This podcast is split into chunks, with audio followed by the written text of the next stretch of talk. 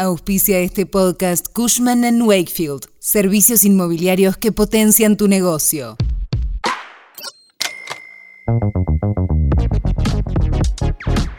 Vamos a intentar que el Estado de aquí al 10 de diciembre, que es cuando termina esta etapa, y obviamente desde el 10 de diciembre en adelante tenga mayores signos de austeridad porque es muy importante. Ese fue el mensaje que dio Sergio Massa en una conferencia de prensa con medios extranjeros. Pero esa austeridad de concretarse sería con freno de mano y hoy te contamos por qué.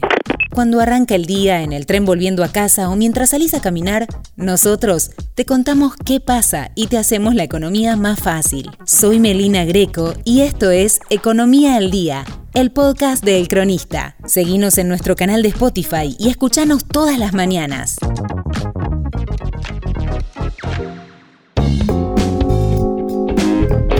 La caída de la recaudación sigue afectando el resultado fiscal. Hasta septiembre, el déficit primario acumulado en 12 meses era del 2,7% del PBI y en octubre, de acuerdo a datos preliminares que accedió el cronista de la consultora analítica, el gasto daría otro fuerte salto.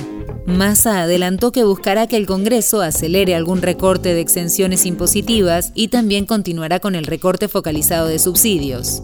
Los datos que informó el Ministerio de Economía el viernes pasado muestran una caída del gasto real del 3,5% interanual ese mes, pero también evidencian un fuerte recorte en los ingresos del 14%, principalmente por el impacto de la sequía. Y si observamos la economía de manera trimestral, vemos que en los primeros tres trimestres el rojo fiscal acumula 1,44% del PBI. Si tenemos en cuenta que el último trimestre suele ser más expansivo respecto al gasto, es muy difícil que se pueda cumplir la meta del programa con el fondo. El saldo negativo no debe pasar el 1,9%.